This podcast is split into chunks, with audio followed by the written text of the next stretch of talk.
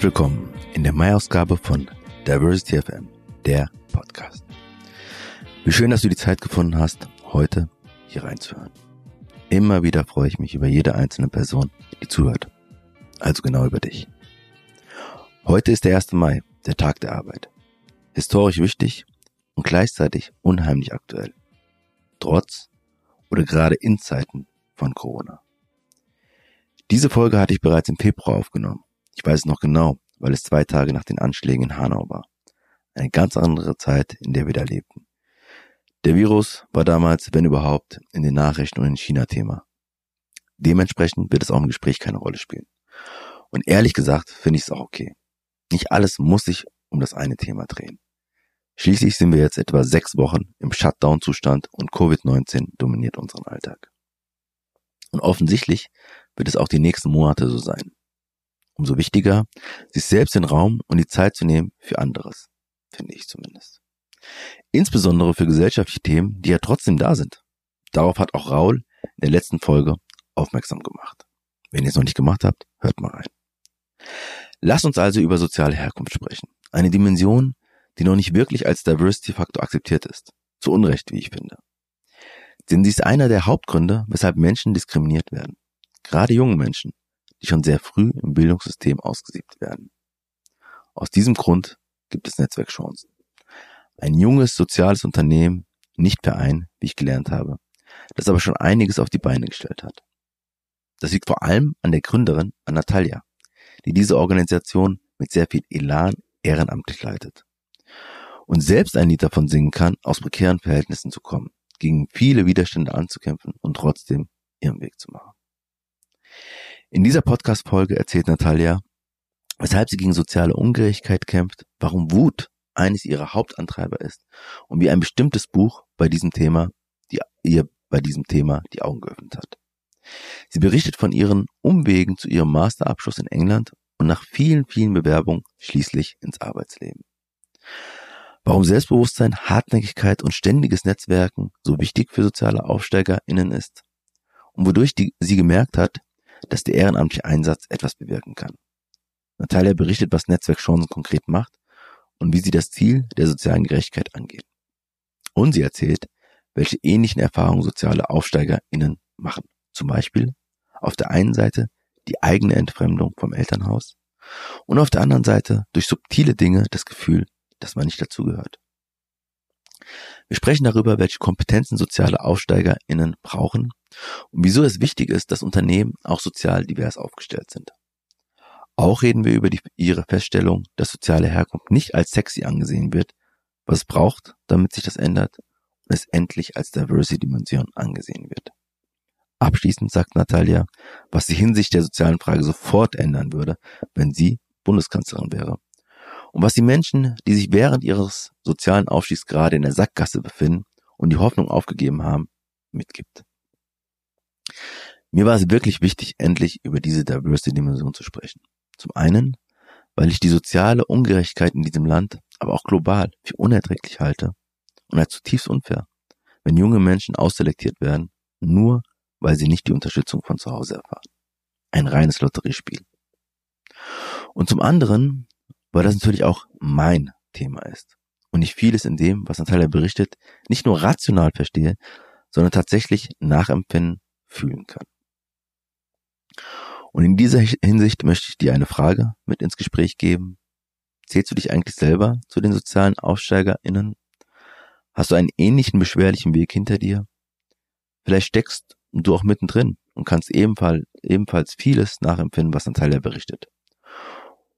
Oder kennst du eine Person aus der Familie oder im Freundeskreis, die einen beschwerlichen Weg hinter sich hat, wie ihn die Gründerin von Netzwerk Chancen beschreibt? An wen denkst du so? Wer ist aktuell noch in so einer Situation? Vielleicht macht es Sinn, diesen Menschen diese Folge zu schicken. Schließlich regt sie einen an, den eigenen Lebensweg zu reflektieren. Finde ich zumindest. Aber schau bzw. hör selber. Letzter Gedanke, bevor es losgeht. Das Gespräch beginnt mit einem Thema, das in diesem Jahr auch für große Aufregung gesorgt hat und mittlerweile durch Corona untergegangen ist. Ich wünsche dir viel Freude, Inspiration und Nachdenklichkeit.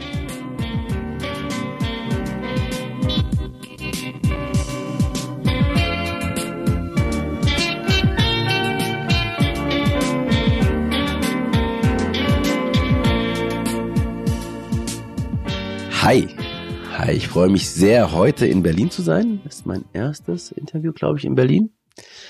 Und ähm, bin hier bei Natalia und äh, freue mich total, dass wir in deiner Wohnung sein dürfen und äh, diese Podcast-Folge aufnehmen äh, können. Und ich freue mich einmal natürlich in Berlin immer wieder zu sein, dann dieses Gespräch zu führen und vor allem über eine Kategorie zu sprechen, ähm, soziale Herkunft, ähm, die ja mit Diversity, AGG und so weiter, wo man gehört die jetzt dazu, gehört sie nicht zum Kern von Diversity. Ich finde ja schon lange auf jeden Fall. Aber dann habe ich sozusagen eure Organisation kennengelernt und ähm, auch gesehen und gehört, was ihr Tolles macht. Und ich finde einfach schön, jetzt über diese Kategorie zu sprechen, weil sie natürlich mich auch so ein bisschen persönlich auch ähm, stark betrifft, Aufstieg und so weiter.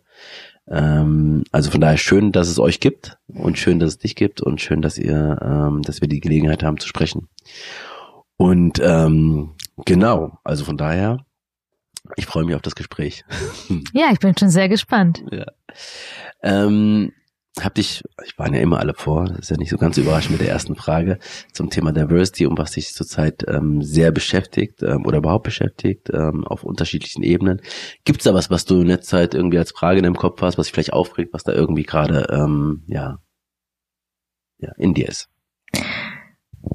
Also hallo erstmal und vielen Dank, äh, dass du mich eingeladen hast und über das Thema soziale Herkunft als Diversity-Dimension sprechen möchtest. Das ist äh, alles andere als selbstverständlich.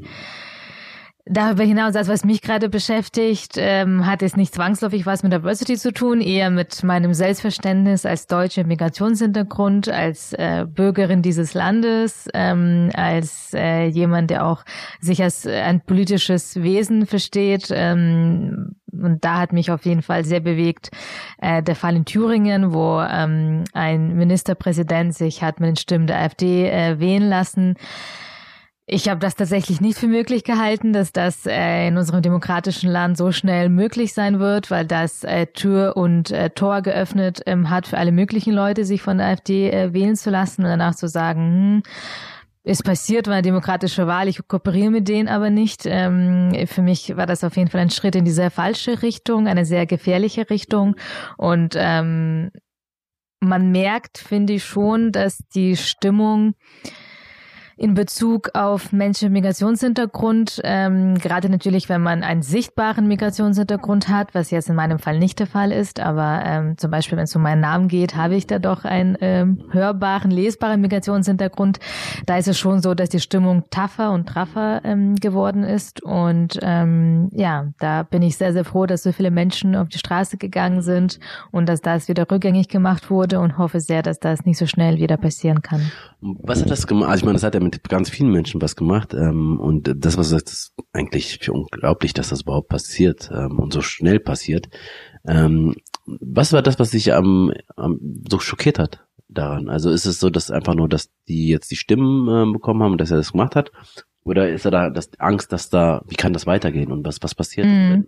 Also es war für mich eher die Normalisierung von Nazis im politischen und demokratischen Entscheidungsdiskurs. Mhm.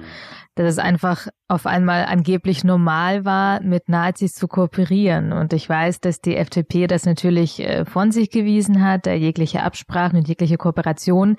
Aber sich wählen zu lassen und diese Wahl auch anzunehmen, hat für mich doch ähm, einen gewissen äh, Kooperationseffekt. Mhm.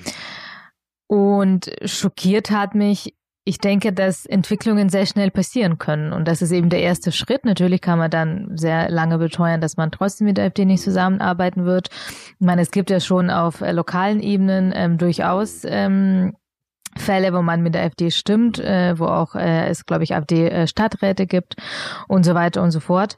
Und das ist erst der Anfang. Und äh, man sagt so schön, wäre den Anfängen und ähm, also richtig wohl fühle ich mich dabei nicht bei dem Gedanken, dass äh, die AfD ähm, auch in politische Entscheidungen einbezogen würde. Und hast du das Gefühl jetzt davor war, ja, das die AfD, die haben zwar Stimmen und so weiter, sind in Parlamenten, in allen Landtagsparlamenten, also an allen Parlamenten, ähm, aber die werden nicht an die Macht kommen. Bist du dir immer noch äh, sicher, das zu sein, oder würdest du sagen, das wird früher oder später kommen? Also ich habe keine Glaskugel, in die ich reinschauen kann. Ich bin mir nicht sicher, dass es nie passieren wird. Genauso bin ich mir auch nicht sicher, dass es passieren wird. Ich glaube, möglich ist es. Ähm, ich denke, wie gesagt, dass solche Entwicklungen wahnsinnig schnell von sich gehen können. Ähm, und deshalb brauchen wir auf jeden Fall eine starke Zivilgesellschaft, die da sehr aktiv ähm, und sehr lautstark vor allen Dingen klar macht, äh, dass das in Deutschland 2020 nicht geht. Mhm. Vielen Dank nochmal, dass du einfach nochmal diesen Part, der einfach, glaube ich, auch noch sehr lange nachhalten wird. Äh, und wir wissen ja nicht, was in Thüringen am Ende dabei rauskommt. Also ich hoffe ehrlich gesagt sehr. Also ich glaube, der Stand heute, wenn wir diesen Podcast aufnehmen, ist ja, dass es äh, eine Landtagswahl, eine Neuwahl geben wird ähm, im äh, Frühjahr 2021. Das ist über ein Jahr von heute. Und ich hoffe ehrlich gesagt sehr, das ist eine sehr lange Zeit für einen politischen Diskurs, für eine politische Öffentlichkeit. Und ich hoffe sehr, dass die Menschen das in einem Jahr auch noch wissen, äh, was da passiert ist. Wir schauen drauf. Wir werden es auf jeden Fall im Auge haben. Ähm, wir treffen uns heute zu dem Thema vor allem ähm, soziale Herkunft äh, drüber zu sprechen. Ähm, und ich könnte, ehrlich gesagt, oder würde gerne an tausend unterschiedlichen äh, Punkten gleich anfangen und habe jetzt nochmal auch hin und her geworfen, wo ich anfangen will. Ähm, aber das Entscheidende, was mich überhaupt äh, ähm, interessiert, ist, warum eigentlich, ich meine, du könntest dich ja mit allem anderen beschäftigen, ähm, also auch nicht mit zu dem Thema Diversity, aber jetzt ist das, hat das ein Teil von Diversity. Warum soziale Herkunft? Warum ähm, hätte es ja auch andere Dimensionen, die auswählen können? Mhm. Also ich denke, in meinem Fall hat es mit meiner Geschichte was zu tun, aber natürlich außer der Tatsache, dass ich ähm, aus ähm, einem Hartz-IV-Haushalt komme, bin ich auch noch Frau. Also könnte ich mich natürlich mit dieser Dimension äh, mhm. Geschlechter beschäftigen und habe eben Migrationshintergrund, könnte mich sicherlich auch damit beschäftigen. Ähm, soziale Herkunft liegt vor allen Dingen daran, ähm, dass ich glaube, dass mich kaum etwas so stark geprägt hat wie meine soziale Herkunft. Ähm, die ganzen äh, Steine, die mir in den Weg gelegt wurden, wir sprechen ja, glaube ich, später noch über meinen persönlichen äh, Bildungsweg, äh, die sind mir in den Weg gelegt worden, nicht ähm, weil ich eine Frau bin und zum Teil auch nicht, weil ich Migrantin bin oder eine deutsche Migrationshintergrund, ähm, sondern tatsächlich, weil weil ich aus einer sehr, sehr bildungsfernen ähm, Schicht komme, eben ähm, Hartz-IV-Eltern, die auch beide nicht studiert haben. Und wenn es dann darum ging, meinen Weg zu gehen, also überhaupt zu studieren, ähm, wenn es darum ging, nach dem Studium, selbst mit einem Master aus England, einen Job zu kriegen, bin ich mir sehr sicher, dass ich das so schwer hatte, weil ich auf diese Schicht komme und eben nicht so sehr eine Rolle gespielt hat in meinem Fall, dass ich Migrantin bin oder dass ich eine Frau bin. Aber das ist ein Gefühl und ist nicht sowas, was du sagst, das ist wahr auf jeden Fall so, sondern ähm, das, das, wo, woher nimmst du das Gefühl? Ich denke, wenn du Eltern hast, wir können ja ganz früh anfangen. Ich bin mit elf Jahren ja nach Deutschland gekommen aus äh, Kiew. Ähm, das war 2001. Und da war schon der Punkt, an dem ähm, ich auf eine Realschule eingeschult wurde. Das war nicht äh, der Wunsch meiner Eltern. Ähm, natürlich wollten sie, dass ich aufs Gymnasium komme, aber ehrlicherweise so richtig das System haben sie auch nicht verstanden. Sie wussten zwar, Gymnasium ist was Besseres als eine Realschule, aber so richtig klar, wie das Schulsystem funktioniert, war ihnen auch nicht. Und ich denke, hätte ich Eltern, die selber studiert haben, äh, die vielleicht auch sich in solche Materien eher einarbeiten können wie ein Schulsystem, hätten sie viel eher darum gekämpft und darum gerungen, äh, dass ich aufs Gymnasium komme. Das war jetzt äh, bei uns tatsächlich nicht der Fall. Das war dann mehr so, dass ähm, ich mich da sehr schnell selbst ähm, einarbeiten musste. Dann ging es weiter, ähm, unabhängig jetzt von meinem vielleicht sozialen Hintergrund. Ähm, ist das so, dass ich dann meinen Realschulabschluss ähm, gemacht habe. Ich hatte als einzige eine Eins in Deutsch, ähm, äh, obwohl ich äh, ja Deutsch erst erlernen musste, dann mit elf, zwölf Jahren. Und habe dann, äh, bin dann nach äh, München gezogen, also ich bin in Augsburg aufgewachsen, äh, was ja circa 50 Kilometer entfernt liegt von München und habe dann eine Ausbildung gemacht zur Fremdsprachenkorrespondentin und dann eine andere zur Übersetzerin und Dolmetscherin.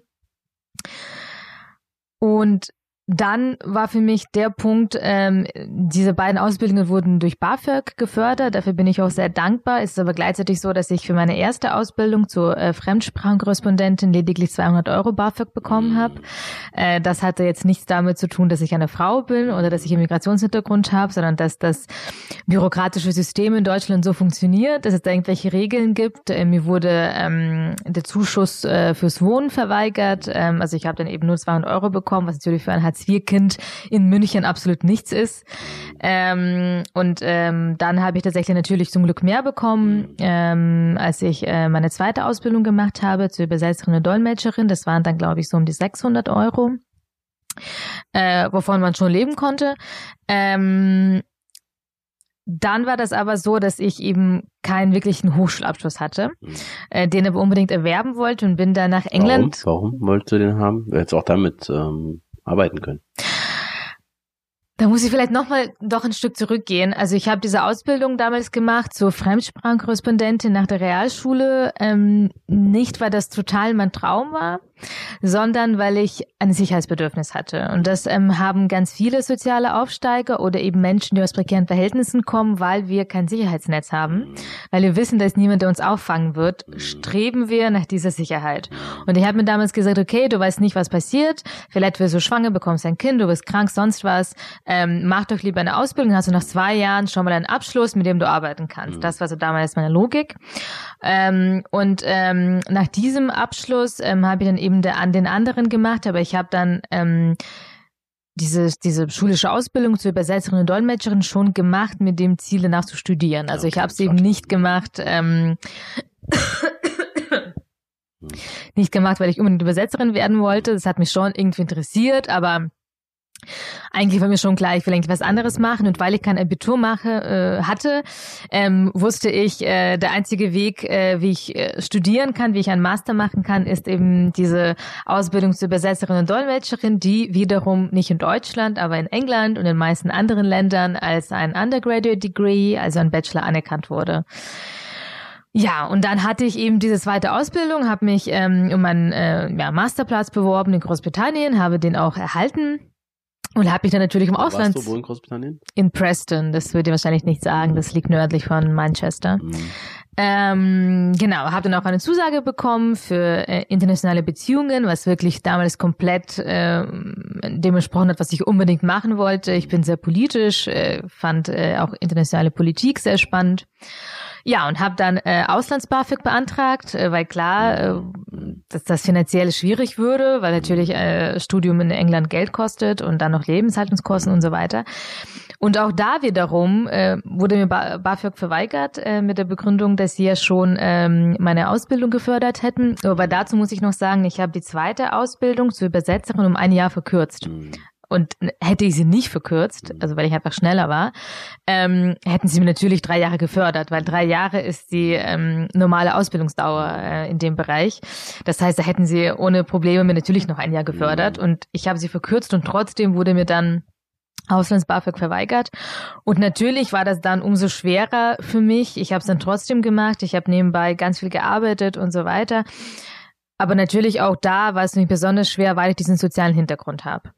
Und dann. Äh, Wie lange hast du studiert da? Ein Jahr. Also in, Master, in England sind alle Master einjährig. Genau. Ähm, aber ist natürlich trotzdem, also 10.000 ja. kostet das auf jeden ja, Fall mit äh, Gebühren zusammen. Ähm, und dann bin ich nach Berlin gezogen und dachte, hey, jetzt geht äh, hier die Post ab. Ich habe in England studiert, äh, ich spreche fünf Sprachen, es wird alles ganz easy, jeder wird mich haben wollen. War natürlich überhaupt nicht so. Und ähm, ich habe 80 Bewerbungen äh, schreiben müssen, äh, bis ich dann irgendwann einen Job hatte. Und das hat auf jeden Fall was mit meinem sozialen Hintergrund zu tun. Ähm, vor allen Dingen gibt es bestimmte Sachen, die eben sozialen Aufsteigern fehlen oder die generell Menschen mhm. fehlen, die aus prekären Verhältnissen kommen. Das ist zum einen ein Netzwerk und ich hatte natürlich in dem Bereich überhaupt kein Netzwerk. Wenn du Hartz-IV-Eltern hast, die irgendwo in Augsburg leben, Migranten sind, hast du natürlich überhaupt kein Netzwerk im politischen Berlin oder ja, mhm. generell in Berlin mhm. oder generell auch äh, Menschen, die bei deinem Job helfen können, die vielleicht überhaupt wissen, wie das funktioniert, einen guten mhm. Job als Akademiker zu kriegen. Ähm, dann ähm, hast du, ähm, ja, die fehlen einfach Informationen, wie man überhaupt rangeht, was wichtig ist. Du hast natürlich mal gehört, dass Praktika wichtig sind. Äh, du weißt aber nicht, welche wirklich gut sind, äh, mhm. welche dich wirklich weiterbringen. Mhm. Äh, du weißt überhaupt nicht, wie du ähm, tatsächlich vorankommst. Ähm, und äh, was ähm, auch noch ein äh, ganz, ganz wichtiger Punkt ist, ist Selbstbewusstsein. Mhm. Ähm, dazu gibt es ja sehr viele Studien, dass gerade ähm, soziale Aufsteiger oder generell Menschen prekären Verhältnissen oft nicht so selbstbewusst sind, weil sie das von Hause aus nicht mitbekommen mhm. haben, die Selbstverständlichkeit, dass man alles schaffen kann, dass ähm, dass alles kein Problem ist. Natürlich wird man irgendwann einen Job haben. Die Selbstverständlichkeit hatte ich nicht. Meine Eltern sind arbeitslos. Für mich war überhaupt einen Job zu haben nie selbstverständlich.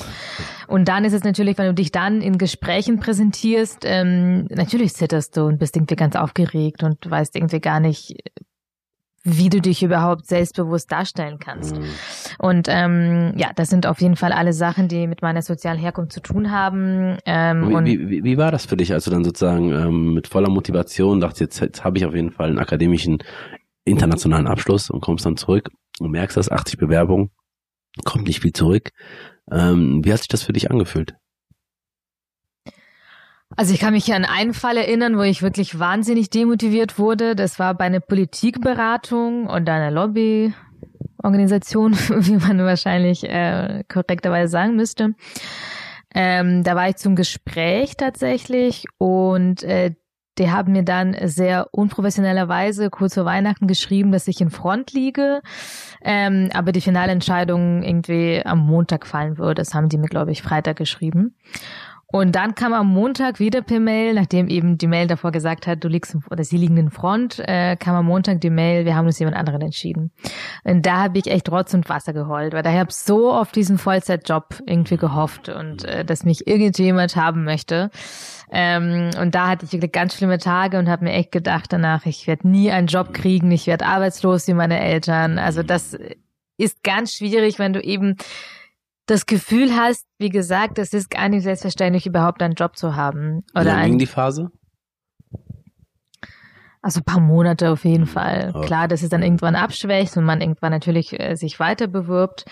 Ähm, aber ich muss sagen, man bekommt viel zu wenig Unterstützung, meiner Meinung nach, ähm, gerade von staatlichen Stellen. Ähm, ich war auch bei der ähm, Agentur für Arbeit, ähm, habe natürlich versucht, äh, ich war bei der Akademikerberatung, ganz wichtig. Äh, da gibt es ja eben unterschiedliche ja, ja. Beratungen, je nachdem, äh, ob man Akademiker ist oder eben nicht. Ähm, und die Frau konnte mir da überhaupt nicht weiterhelfen. Die hatte absolut keine Ahnung von den Jobs, die mich interessieren. Das Einzige, was sie dann gesagt hat, ich könnte ja, sie hat irgendwie äh, in der Kantine, sie teilen sich die Kantine mit irgendeinem Unternehmen und sie hat gehört, die suchen da jemanden. In der Kantine? Nicht in der Kantine, sondern sie hat in der Kantine jemanden so, kennengelernt ja. von einem anderen Unternehmen, ja. weil die Agentur für Arbeit, bei der ich da war, ja. die Kantine mit anderen sie geteilt hat. Und sie suchen da irgendwie Projektmanager oder so und ich könnte mich da irgendwie bewerben und hier ist die Website von diesem Unternehmen. Ähm, das finde ich ehrlich gesagt erschreckend, weil dafür ist die Agentur für Arbeit da, ja. äh, dass sie einen unterstützen, ja, dass sie ja. vielleicht einem auch sagen, hey, im politischen Bereich, und es gibt mehr als genug Leute, die irgendwie mm. etwas in Politik studieren, da muss sie vielleicht netzwerken, geh doch dahin. Also ehrlich gesagt, ich konnte jetzt sehr gut und in meinem Förderprogramm oder in unserem Förderprogramm, das ich ja ins Leben gerufen äh, habe, Netzwerk Chancen Aufsteiger, ähm, könnte ich jetzt schon sehr, sehr guten Leuten sagen, wenn sie Politik studiert haben oder etwas, äh, was mit Politik zu tun hat, was sie genau machen müssen, ja. um einen Job zu kriegen. Ja. Und ehrlicherweise, das würde ich von der Agentur für Arbeit schon erwarten. Mhm. Ähm, und ähm, das ja, fand einfach gar nicht statt. Mhm. Und wie ging es dann weiter? Ähm, ja, ich habe dann angefangen, exzessiv zu netzwerken.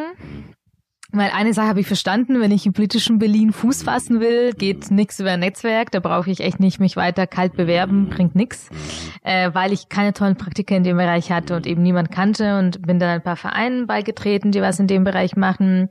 Ähm, bin wirklich zu allen möglichen Abendevents gegangen. Das ist ehrlich gesagt sehr einfach gerade in Berlin möglich. Ja, es ist sehr viel kostenlos, ähm, es ist sehr viel öffentlich oder man erfährt ziemlich einfach davon, wenn man die entsprechende Newsletter abonniert. Mhm äh, und habe dann einfach an meinem Netzwerk sehr stark gearbeitet und bin dann irgendwann. Aber wie hast du das gemacht? Also ein Netzwerk ist ja immer so ein großes Wort. Ich habe im Netzwerk, mm. du bist dann abends dahin gegangen, bist zu Veranstaltungen gegangen. Ähm, ja und dann? Leute angequatscht. ist natürlich am Anfang sehr schwer. Also ehrlicherweise Leute anquatschen immer bitte beim Essen. Das ist immer das Einfachste. Also klar, man kann immer auch Leute, die irgendwo auf der Bühne waren, die Referenten anquatschen danach, aber das erfordert, glaube ich, sehr viel Überwindung. Mhm. Ähm, ich glaube, viel einfacher ist es wirklich beim Essen. Mhm. Weil es gibt bei den meisten Events ähm, irgendeinen Teil, entweder danach oder dazwischen, mhm. wo es eine Kaffeepause gibt oder abends gibt es noch ein Get-Together mit mhm. Essen und dann stellt man sich halt an einen Tisch und mhm. stellt sich vor und quatscht. Wie ist leicht? Am Anfang nicht, also heute ist gar kein Problem, aber am Anfang äh, natürlich überhaupt nicht. Aber ehrlicherweise irgendwann ähm, ist es so, dass man schon ein paar Leute kennt und dann stellt man sich zu den Leuten, die man schon kennt, stellen sich den anderen, mhm. dich den anderen vor, die da mhm. auch am Tisch stehen und dann ist es so ein bisschen so ein Selbstläufer. Mhm.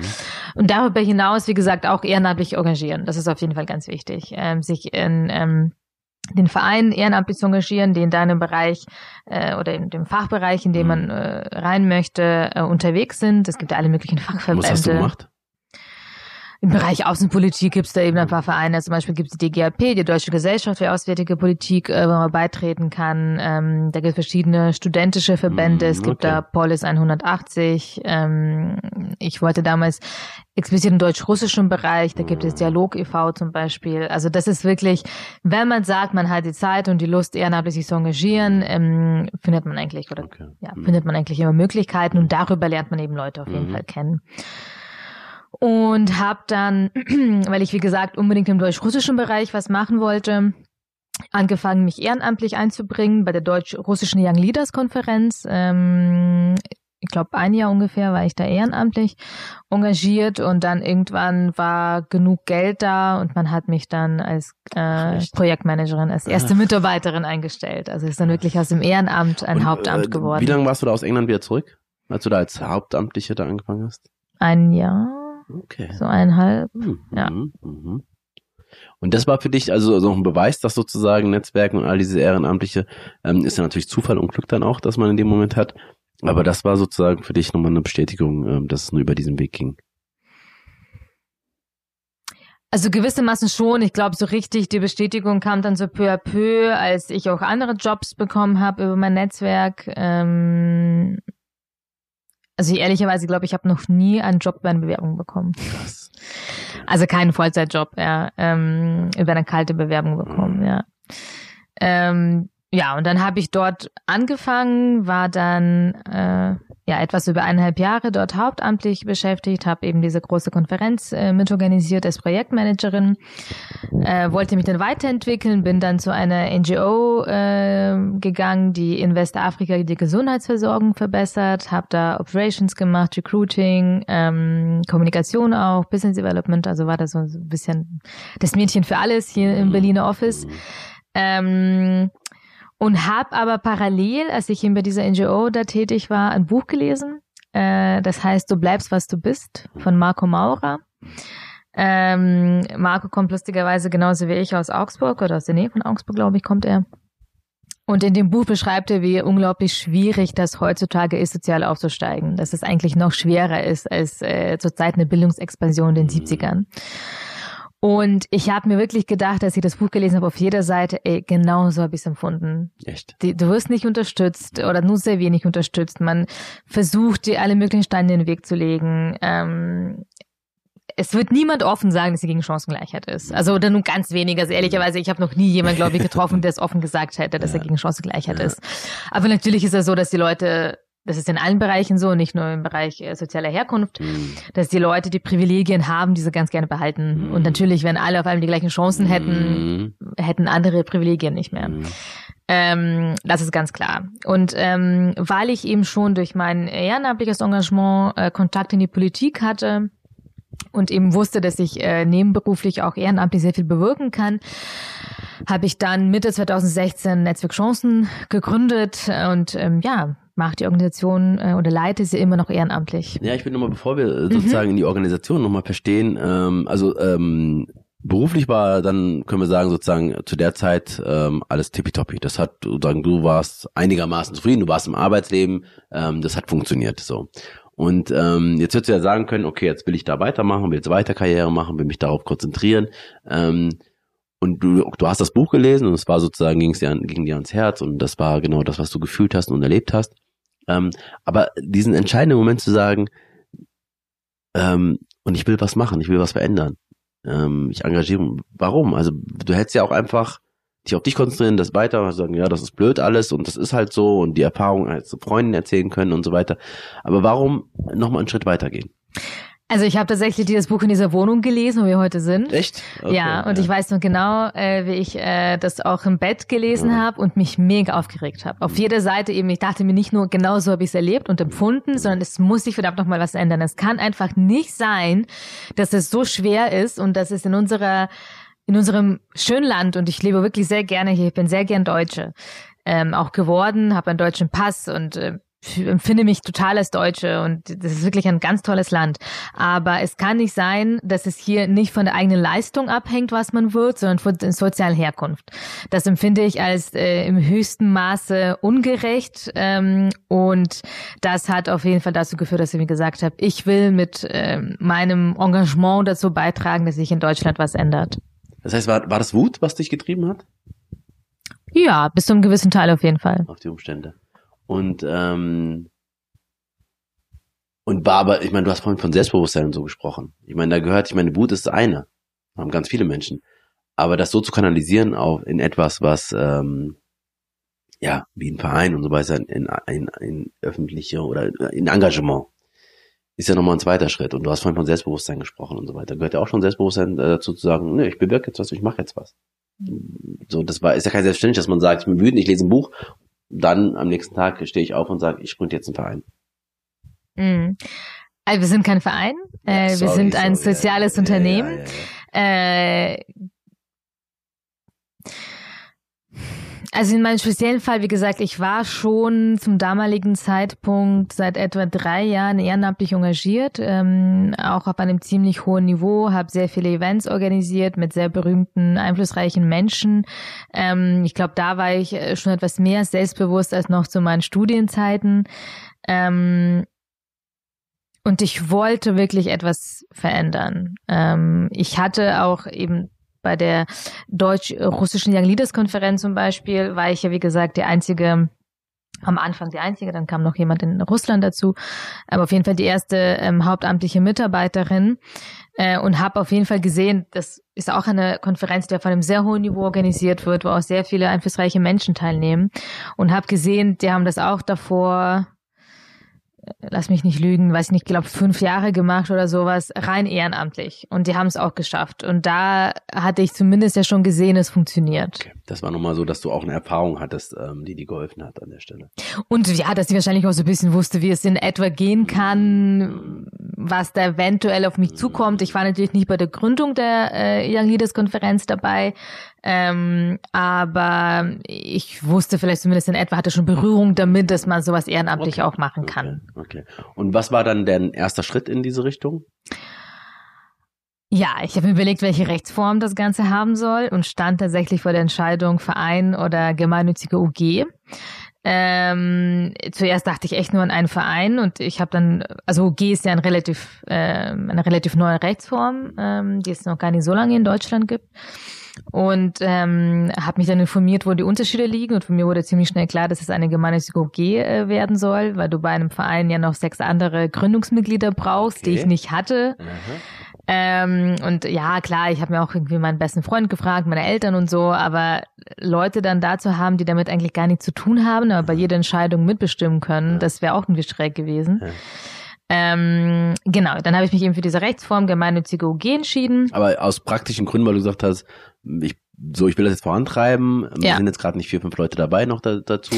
Ja, und ehrlicherweise äh, bei ähm, einer gemeinnützigen UG, also die genaue Bezeichnung der Rechtsform ist GOG haftungsbeschränkt, mm. äh, da ist eben die Haftungsbeschränkung dabei. Also eine UG ist eine Mini-GmbH mm. ähm, und bei einem Verein ähm, haftet im Prinzip der Vorstand. Mm. Und ähm, das, diese Haftungsbeschränkung, die war mir auch wichtig. Okay. Ähm, genau, ich habe mich für diese Rechtsform entschieden, dann überlegt, äh, also viel mich unterhalten mit anderen Menschen, die auch eine GOG gegründet haben in Berlin und überlegt, wie ich da, also mich informiert, besser gesagt, wie ich da vorangehen kann. Da wurde mir klar, ich brauche eine Satzung. Habe ich erstmal selber eine äh, geschrieben mit einem äh, mit einer Vorlage aus dem Internet, da gibt es ja für einige. und ähm, bin dann zu einem Notar, der mir empfohlen wurde, wiederum aus meinem Netzwerk. Der hat mir da auch sehr geholfen.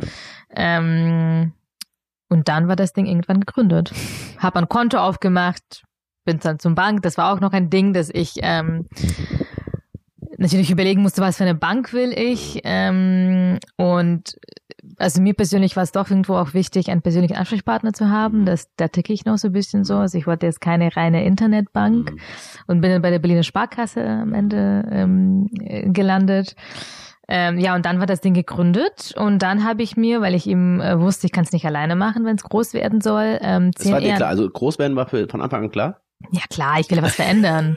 okay, gut. Ja klar, wenn du was verändern willst. Also klar, groß im Sinne von, wir werden jetzt nicht so groß wie Siemens oder ja, Bosch. Okay, ja, okay. Ähm, ja. Und wahrscheinlich auch, äh, weiß ich, nicht so groß wie äh, WWF. Ähm, ja. Aber äh, mir war auch klar, ich will wirklich Impact haben. Also das soll jetzt kein Verein sein, wo wir uns einmal im Jahr irgendwie treffen und mhm. uns ein paar Gedanken machen und dann wieder auseinandergehen.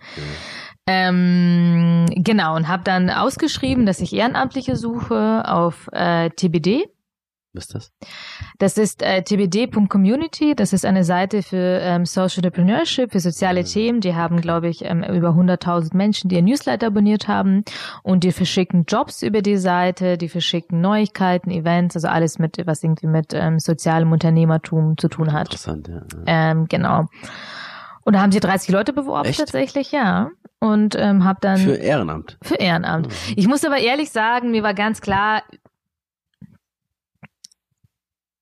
dass es ein ungewöhnliches Ehrenamt sein wird. Ähm, ich habe sehr schnell geschrieben, ich, äh, also das sah eher aus wie eine Jobausschreibung tatsächlich. Ähm, da stand sowohl drin, was ich erwarte, aber auch was ich biete. Und mir war sofort klar, ähm, dass es ungewöhnlich ist in dem Sinne, dass es ein stetiges Ehrenamt ist, wo man nicht irgendwie einmal kommt, dann drei Monate nichts macht und dann wieder ein bisschen was macht. Ich finde es toll, wenn man auch sowas macht, gar keine Frage, aber das würde jetzt in dem Fall nicht funktionieren. Weil wenn du eigentlich ein Unternehmen aufbauen möchtest, ehrenamtlich, was ähm, die Arbeit von die Arbeit macht oder den Impact hat, was normalerweise Hauptamtliche machen, dann musst du das auch professionell angehen. Ähm, das heißt, was war die Antwort, was hast du reingeschrieben, was als was du ähm, was die Leute mitbringen müssen? Zuverlässigkeit, ähm, der Wille, Deadlines einzuhalten, der ist mir wahnsinnig wichtig. Äh, so circa fünf Stunden die Woche Zeit. Ähm, einwandfreie Rechtschreibung und Interpunktion im Deutschen, weil wir machen nur auf Deutsch. Äh, wir also haben sich viele beworben, die entweder kein Deutsch sprechen oder dazu geschrieben haben, wie toll sie Englisch sprechen, was jetzt. Hm. Warum war dir so wichtig, dass das einwandfrei, einwandfrei ist? Weil das Professionalität ist. Weil wir nach außen kommunizieren und ähm, mir war klar, dass alles auf Deutsch sein wird. Ja, aber ich meine, ja, das Frage ist ja sozusagen Deutsch, ja, es war klar, dass die Sprache, ähm, aber es sozusagen, warum einwand, gerade aus sozialen Herkunft, so Menschen sozusagen jetzt unabhängig von Migrationsgeschichte, die sozusagen ähm, Lust haben auf Thema, aber sagen, ja, in Sprache und so fühle ich mich nicht so sicher. Weil ich einen sehr hohen professionellen Anspruch daran mhm. hatte, was wir machen, weil mir sehr mhm. klar war, mit wem wir kommunizieren werden und dass du, mhm. wenn du mit irgendwelchen Politikern kommunizierst oder eben Unternehmen äh, und so weiter, musst du das einwandfrei machen. Und ich wusste, ich werde auch nicht äh, die Muße haben, da über jede E-Mail zu lesen. Das kann ich natürlich nicht leisten. Ja, okay. ähm, genau, das stand drin, äh, dass man das mitbringen sollte.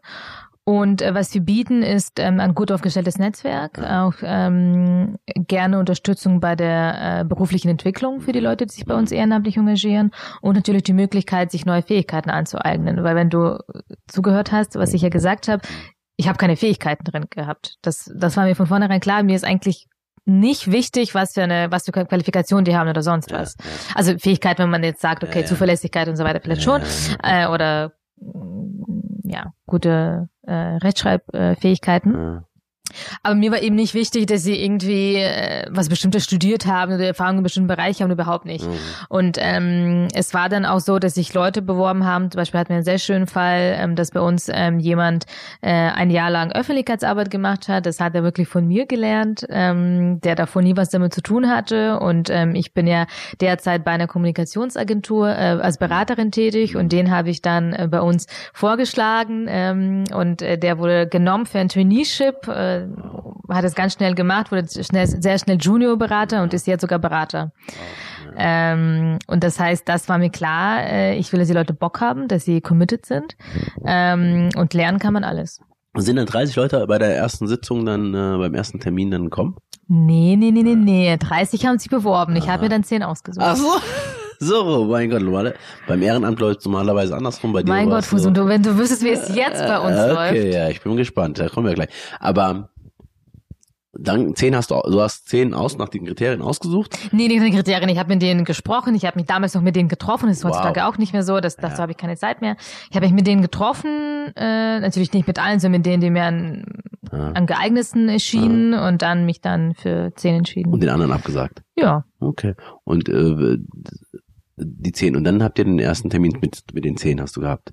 Genau, dann haben wir gesagt, das ist jetzt das Team und ähm, haben dann angefangen, zweiwöchentlich uns zu treffen, zu den Teamtreffen, haben dann angefangen, Events zu organisieren. Und wie war die Anfangsphase? Ähm, also relativ gut, würde ich sagen, weil ich mir die Leute gut ausgesucht habe. Aber ähm, der Punkt war schon so ein bisschen, ähm, dass ich natürlich auch in diese Führungsrolle erstmal reinkommen musste. Ich hatte zwar schon äh, bis zu einem gewissen Punkt auch Leute gemanagt äh, bei der NGO, wo ich gearbeitet habe, aber nochmal hier wirklich äh, kom die komplette Verantwortung zu haben und ähm, auch dafür zu sorgen, dass die Leute tatsächlich liefern, dass sie aber auch gleichzeitig Spaß haben. Das sind so unterschiedliche Leute gewesen, die unterschiedlichen Berufen tätig waren und da auch äh, sich klar zu sein, wie kommuniziere ich meine Erwartungen. Was habe ich aber auch ähm, wo muss ich aber auch natürlich Rücksicht nehmen, da sie eben Ehrenamtliche sind. Ähm, das musste sich auf jeden Fall einpendeln. Und ähm, so, was waren so die ersten Sachen, die ihr gemacht habt, angetrieben habt? Genau, wir haben zuerst einen Kickoff gemacht, das war im November 2016, ähm, eine Veranstaltung ähm, zum Thema Aufstieg durch Bildung, ein erfüllbarer Traum, Mhm. Fragezeichen. Da hatten wir ähm, eine Bühne gehabt mit äh, zwei oder drei Politikerinnen, ähm, Vertretern von Zivilgesellschaft und von Unternehmen und haben eben drüber diskutiert. Und dann gab es noch drei Workshops, die sich eben damit beschäftigt haben, was jeder Einzelne für Chancengleichheit tun kann. Mhm.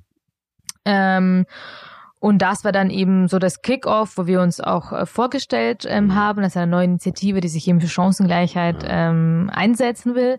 Ich muss ehrlich sagen, dass in diesem ähm, Herbst, als ich das gegründet habe, ich ganz oft gehört habe, oh, Herbst braucht, 2016, ne? genau, Ja. und braucht man denn noch eine? Es gibt ja schon so viele. Was macht ihr, was niemand anderer macht? Also da gab es auch von Leuten, die jetzt große Fans von uns sind, ähm, habe ich wirklich sehr viel äh, Gegenwind bekommen. Ähm, aber am Anfang muss man ehrlich sagen, ähm, finde ich auch wichtig, wir haben ein Programm gemacht, was wir heute immer noch machen, was aber mittlerweile unser kleineres Programm ist. Wir haben am Anfang nun Netzwerk Chancen Dialog gemacht. Netzwerk Chancen Dialog ist ähm, einerseits ein äh, ideelles Förderprogramm für soziale Organisationen, also für zivilgesellschaftliche Organisationen, die ähm, direkt äh, Kindern und Jugendlichen und jungen Erwachsenen aus prekären Verhältnissen helfen. Das sind also Organisationen wie Teach First, Stiftung Bildung, Stiftung Bildung und Gesellschaft, Balloon Du, Kleim Lernferien und so weiter, also insgesamt 37 mittlerweile. Und äh, wir fördern sie ähm, mit Workshops, so äh, Themen wie Öffentlichkeitsarbeit, Fundraising, Lobbying und so weiter und bieten eben auch durch die öffentlichen Veranstaltungen, aber auch durch die geschlossenen Fokusgruppen mit Politikern Mhm. eben Zugang zur Politik. Ja, das heißt, das eine ist sozusagen ähm, Skills lernen, das ist die eine Möglichkeit, die sie haben. Und dann aber Austausch mit ähm, Menschen aus Politik und Austausch und ganz klar, wir arbeiten auch zusammen ähm, Handlungsempfehlungen. Ähm, das war ganz wichtig 2017 im Vorfeld der Bundestagswahl, ähm, dass wir auch ähm, sowohl ähm, Wahlprüfsteine ähm, gemacht Ah, haben ähm, an ähm, alle Parteien wie es auf die AfD. Also an alle, die natürlich voraussichtlich in den Bundestag kommen würden. Ähm, und äh, wir haben auch, als dann die Koalitionsverhandlungen äh, zwischen der CDU, CSU ähm, und der SPD ähm, von sich gingen, tatsächlich auch an die äh, Politiker, die die Themen Bildung, Soziales, Okay. Familie verhandelt haben, dann diese Handlungsempfehlungen auch geschickt. Und gab's da irgendwie, weil du von Impact vorhin gesprochen hast, wo du gemerkt hast, okay, ein, zwei Sachen, ein, zwei Politiker, also geht's ja nicht darum, dass gleich ein Gesetz gegossen wird, aber dass ein, zwei Politikerinnen schon das mitgenommen haben, dass ihr in Austausch wart und gemerkt Ja, also wir haben schon Feedback äh, bekommen, ähm, zum Teil von auch Bundesministern oder Menschen, die damals auch Bundesminister ähm, waren, auch sehr gutes Feedback. Ähm, am Ende, klar, ich würde nie sagen, das hat jetzt irgendwas in den Koalitionsvertrag gefunden, was nur wir vorgefordert haben. Es gibt sicherlich immer viele, die es fordern. Oder zum Beispiel war natürlich ein Riesenpunkt, dass das Kooperationsverbot abgeschafft wird, ähm, das ja dafür sorgt, dass der Bund nicht in Schulen investieren darf. Der ist jetzt nicht komplett gekippt, äh, wie wir es wollten, aber da ist man auf jeden Fall einen Schritt weiter gekommen. Okay. Ich würde gleich nochmal zu dem gesellschaftspolitischen. Ähm, genau. Nochmal gerne über ähm, das soziale Unternehmen, was du gegründet hast. Jetzt vier Jahre? Vier, ein bisschen dreieinhalb. Mehr? Dreieinhalb, ja, noch keine vier Jahre. Was würdest du sagen, was war so, ähm, oder nochmal mit der Betrachtung, was ist so das wesentliche Ziel des, des, des, des, des ähm, der Organisation? Was wollt ihr im Kern ähm, erreichen? Was sagst du sozusagen immer, wenn ihr dann auf der Bühne oder warum immer seid? Jeder in Deutschland soll die gleichen Chancen haben, unabhängig von seiner sozialen Herkunft. Okay. Und ähm, dafür macht ihr die Dinge, die du gerade beschrieben hast. Äh, unter anderem. Unter, okay, kannst vielleicht nochmal äh, sozusagen an die Politik, Lobbyarbeit, dann zum zweiten ähm, Austausch und Information ähm, und dann ähm, einfach Kompetenzerweiterung. Ähm, was wäre noch was, was, ich, was noch nicht drin ist? Na, wir haben jetzt seit ähm, oder anders. Wir haben das äh, Netzwerk Chancen Dialog, dieses Programm eineinhalb Jahre dann gemacht. Und in dieser Zeit ähm, hatten eben sehr vielen Organisationen zu tun und haben eben gemerkt, es gibt sehr viele, es kann noch mehr geben, davon gibt es nicht genug, auf jeden Fall, aber es gibt sehr viele, die sich um Kinder und Jugendliche kümmern, mhm. aber dann, wenn sie erwachsen werden, gibt es nichts mehr. Es gibt noch Arbeiterkind, so das Flaggschiff, ähm, was aber eben dieses eine Thema hat, wie man Arbeiterkinder an die Unis bringt, aber wenn es dann äh, darum geht, wie man im Beruf vorankommt, ähm, wie man äh, wirklich ähm, auch gut mit einer äh, benachteiligten sozialen Herkunft im Leben vorankommt, dann gibt es eben nichts mehr, was diese jungen Erwachsenen unterstützt. Und deshalb haben wir dann im Juni 2018, also vor etwa ähm, eineinhalb Jahren, ein bisschen, ein bisschen mehr als eineinhalb Jahre, Netzwerk Chancen Aufsteiger gegründet. Das ist ein ideelles Förderprogramm für soziale Aufsteiger zwischen 18 und 39 Jahren. Und was, was, was passiert da? Ja, da sind derzeit, das ist auch unser größeres Programm mittlerweile, da sind derzeit ähm, über 450 junge Menschen Mitglied aus ganz Deutschland, wobei ehrlicherweise die meisten äh, in Berlin sind, weil wir hier die meisten Events anbieten. Mhm. Und äh, wir bieten ideelle Förderung in Form von Workshops ähm, an zu Themen wie Karriereplanung, Rhetorik, ähm, Selbstbewusstsein, Mindset, äh, Pitchen äh, und so weiter und so fort. Also alles die Soft Skills, äh, die eben fehlen, wenn du aus solchen Verhältnissen kommst wie ich. Dann bieten wir äh, Kontakte zu Arbeitgebern an, weil wir eben sagen, dass sehr viele Jobs über Vitamin B vergeben werden. Und wenn man eben dieses Netzwerk nicht nicht hat, äh, dann hat man einen Nachteil. Natürlich wäre schön, diesen direkten Zugang zu haben. Und wir bieten äh, natürlich das Netzwerk an sich, dass die Leute sich auch untereinander austauschen, sich empowern können. Und äh, sogenannte Inspirational Talks, äh, das sind so eine Art ähm, Kamingespräche, wo wir berühmte Aufsteiger ähm, einladen. Also Beispiel, dann, wen war zum letzten Mal? Oder Dina Atalay war ah, letztes Mal da. Das ist die Tagesthemenmoderatorin, mhm. äh, die selber ein Gastarbeiterkind ist. Ähm, ihre Eltern haben auch nicht studiert. Äh, sie hat selber tatsächlich auch nicht studiert und hat Recht? es dann tatsächlich, als sie ist keine Akademikerin, ähm, hat es aber dann so weit geschafft und das war ein sehr, sehr faszinierender Abend. Was, was, der, was hängen geblieben bei dir vor allem von, von dem Talk? Dass man hartnäckig sein muss. Also ähm, tatsächlich, wenn eine Tür nicht aufgeht, weiterklopfen und sich ähm, allen Leuten erzählen, wie toll man ist auf jeden Fall und einfach weitermachen und an sich glauben und und wenn du die, wenn ihr, wenn ihr, wenn du sie anfragst, ähm, wie reagieren sozusagen? Also die meisten kommen dann und ähm, Nee, ja. die meisten kommen nicht. Die meisten haben okay. keine Zeit. Aber du bist hartnäckig sozusagen, ihr seid hartnäckig und fragt immer wieder unterschiedliche Leute nach. Genau, also ich frage jetzt nicht dieselben. Wenn sie abgesagt haben, haben die abgesagt, weil ich muss ehrlich sagen, wir fragen dann im offenen Datum ab äh, ab mhm. an. Mhm. Und ich bin der Meinung, wenn ihr mit einem offenen Datum absagt, hat er keinen Bock. Mhm. Also ich verstehe, wenn ich natürlich sage, hey, hast du am 26. März mhm, Zeit, ja, ja. Dann kann man natürlich sagen, ich habe an dem Zeittag was anderes, ist ja kein Ding. Aber wenn ich schon sage, also normalerweise fragen wir auch nicht irgendwie, ob es im Januar geht, sondern wir fragen, ginge das 2020? Also jetzt gab es einen, ich werde jetzt nicht den äh, Namen nennen, sondern ja, ein YouTuber, der ziemlich äh, bekannt ist. ähm, ja, und das war eine Anfrage vom 10. Januar und da kam am nächsten Tag schon die Antwort, dass er angeblich für das ganze Jahr schon ausgebucht okay. ist. Glaube ich nie im Leben. Ich ja. glaube eher, ähm, dass diesen äh, bekannten Leuten klar ist, dass sie, dass wir nicht zahlen können. Ja. Und ähm, natürlich bringen wir jetzt auch nicht irgendeine Reichweite wie jetzt äh, Markus Lanz. Und, ja, äh, okay. äh, dann gehen die halt wahrscheinlich eher dahin. Ja, nein. Ähm, und nochmal die Leute, die 400 Leute, du gesagt hattest in dem oder 450 ähm, in diesem in diesem Pool. Ähm, was so was sind so die Rückmeldungen in den letzten Jahren bekommst? Was ist dir besonders hängen geblieben von dem, ähm, was sozusagen die Leute mitnehmen? Ich glaube vor allen Dingen das Gefühl, nicht alleine zu sein mit ihren äh, Problemen, mit ihrem Hintergrund, mit ihren Gedanken, mit ihren Unsicherheiten. Ähm, insbesondere, wenn wir die sogenannten Get-togethers machen, das sind so eine Art Stammtische, äh, wo wir einfach zusammenkommen, über die gemeinsamen Schwierigkeiten sprechen oder auch so einander, ähm, ja, so ein Peer-to-Peer-Coaching machen oder ähm, einfach einander versuchen zu unterstützen bei bestimmten Fragestellungen, dass die Probleme eigentlich sehr ähnlich sind von sozialen Aufsteigern. Das ist immer so eine gewisse Entfremdung von der vom eigenen ähm, Elternhaus, weil man auf einmal ganz andere Interessen hat, sich ganz anders gibt. Ähm, das wird oft benannt? Ja. Die Entfremdung? Ja, auf jeden Fall. Wie macht sich das bemerkbar oder was da, also das finde ich jetzt spannend, ähm, nochmal mhm. da reinzugehen. Also einerseits, man spricht auf einmal anders, wenn man Akademiker ist. Man beschäftigt sich äh, mit anderen Sachen. Man beschäftigt sich auf einmal wahrscheinlich mehr mit irgendwelchen gesellschaftspolitischen Zusammenhängen. Ähm, man kleidet sich vielleicht sogar anders. Und man hat Interessen, die die Eltern vielleicht gar nicht mehr verstehen können. Und die Eltern verstehen dann ganz häufig auch nicht, was du machst. Das ist in meinem Fall auch so. Also meine Eltern wissen, dass ich bei einer Kommunikationsagentur arbeite. Die verstehen aber nicht, was das ist. Also die können damit nicht so viel anfangen. Das, was ähm, du hier machst mit dem Ehrenamt?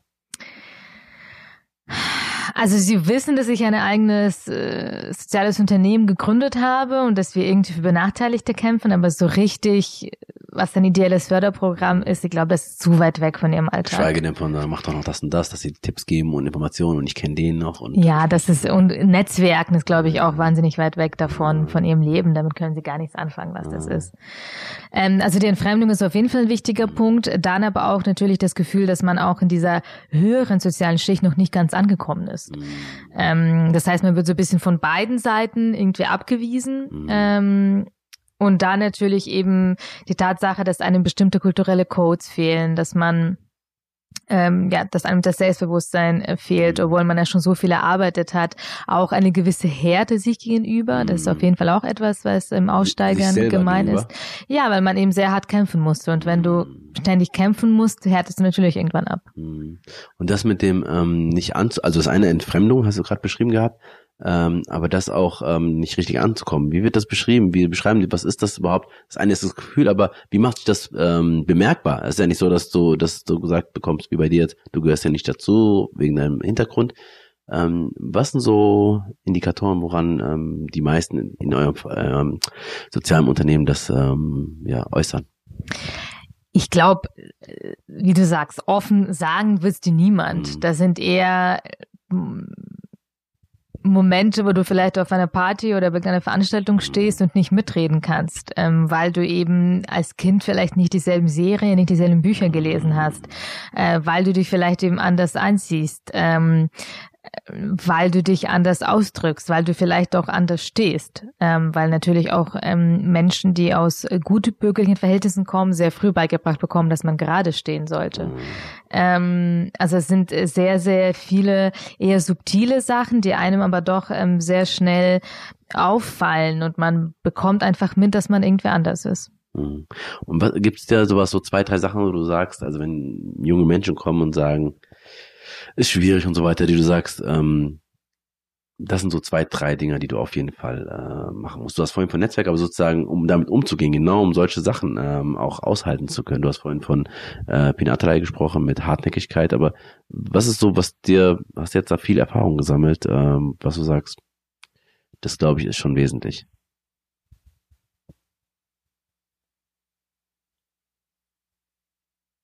Also ich glaube auf jeden Fall ganz wichtig ist, sich seine eigenen Stärken äh, bewusst zu sein. Da gibt es sehr einfache Übungen, die man noch googeln kann. Äh, ich glaube fest daran, dass jeder von uns, sehr, von uns, also jeder Mensch sehr viele Talente hat.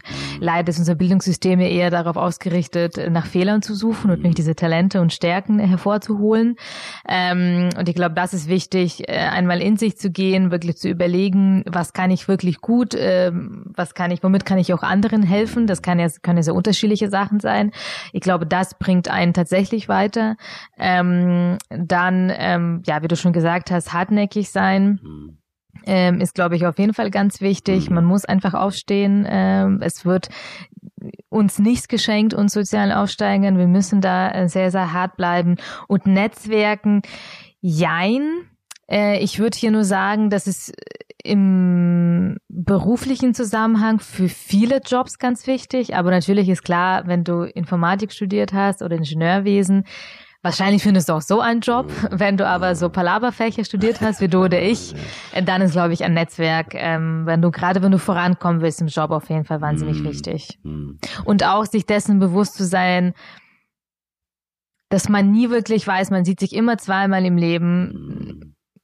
Man sollte versuchen, wirklich bei allen Leuten einen möglichst guten Eindruck zu hinterlassen. Dreieinhalb Jahre sagst du?